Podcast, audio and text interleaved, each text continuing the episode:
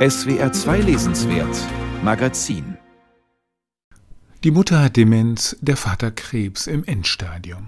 Maren Wurster wird voll erwischt von der Sandwich-Situation. Auf der einen Seite das kleine Kind, von dessen Erzeuger sie sich gerade getrennt hat.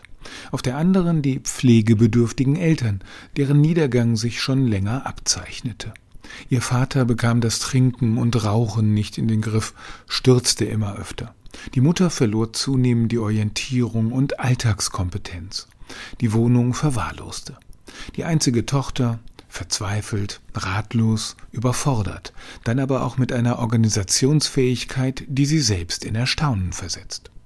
Es gibt erschütternde Szenen, etwa wenn Maren Wurster schildert, wie sie die Mutter zu sich von Stuttgart nach Berlin holt oder eher verschleppt und am Ende der Taxifahrt vom Flughafen das Ziel nicht die angekündigte Pension ist, sondern das Pflegeheim, was der alten Frau trotz ihrer Demenz nicht lange verborgen bleibt. Sie sieht mich entsetzt an.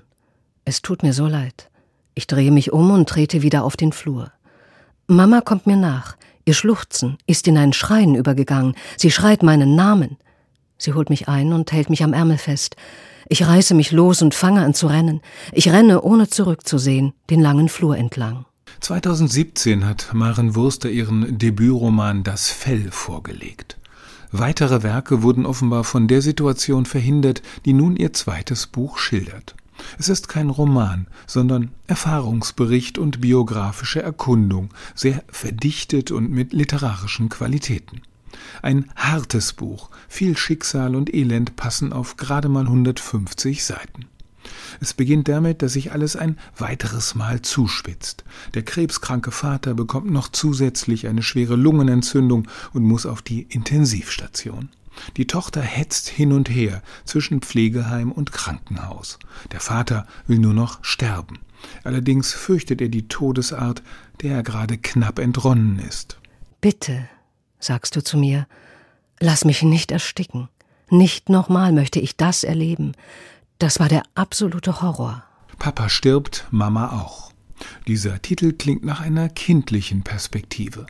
Dabei ist Maren Wurster, als das Verhängnis beginnt, eine Frau mitten im Leben. Sie hat die Fäden in der Hand, während die Eltern in kindliche Abhängigkeit geraten. Zugleich verfestigen sich in der Situation die Familienbande, werden alte Gefühlsströme reaktiviert, bestätigen sich Muster, denen man sich entronnen glaubte, ist die Tochter trotz ihrer Verantwortung wieder das Kind. Bisweilen wirkt es so, als wollte Maren Wurster die Familienwunden noch auf der letzten Strecke heilen. Denn in den Rückblenden wird deutlich, dass ihre Kindheit von Vernachlässigungen geprägt war. Es waren die späten 70er Jahre. Helikopterelternschaft noch nicht erfunden. Ihre Eltern hatten Spaß am Feiern und Reisen, dachten nicht daran, zugunsten des Kindes zurückzustecken. Öfter musste die kleine Maren von Fremden getröstet werden. Ich wache auf, liege im Wohnzimmer auf dem Boden. Wenn ich den Kopf nach hinten recke, sehe ich die runden Blätter der Zimmerpflanze, unter die ich mich gern lege, weil sie so vollkommen sind. Mama ist nicht da. Ich laufe umher. Alles ist unbelebt und furchterregend, wenn Mama nicht da ist. Ich weine, gehe ins Treppenhaus. Immer verlasse ich irgendwelche Räume, in denen ihr nicht seid.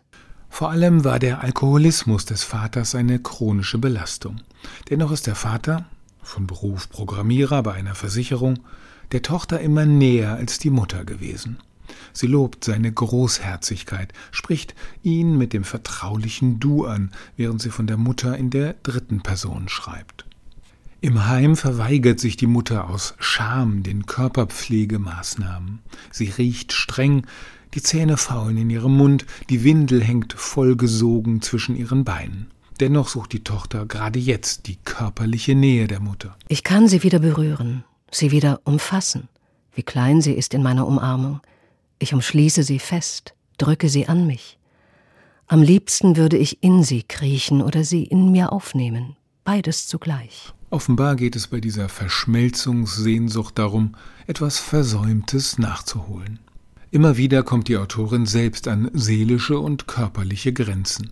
Am Ende aber hat sie wohl alles richtig gemacht. Als die Mutter zwischenzeitlich mit dem Vater in die WG-Abteilung des Heims umzieht, haben die Eltern noch einmal ein paar gute Monate zusammen. Ihr Alltag ist wieder strukturiert, der Vater wechselt sogar noch vom Alkohol zur Cola. Dann aber trübt sich die Lage im Zeichen von Corona wieder stark ein. Die Eltern sind wieder separiert und die Quarantäne macht Besuche zeitweise fast unmöglich.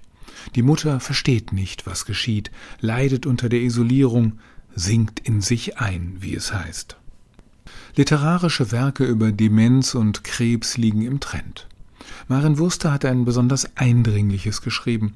Ein Buch, das nicht im Nachhinein vom Erlebten berichtet, sondern den Niedergang der Eltern und die eigenen Strapazen der Fürsorge begleitet. Das Schreiben und die reflektierende Distanz mögen der Autorin erst die Kraft gegeben haben, von der wir hier lesen, dass sie sich im Umgang mit den hinfälligen Eltern bewährt. Und das Buch hat auch tröstliche Passagen.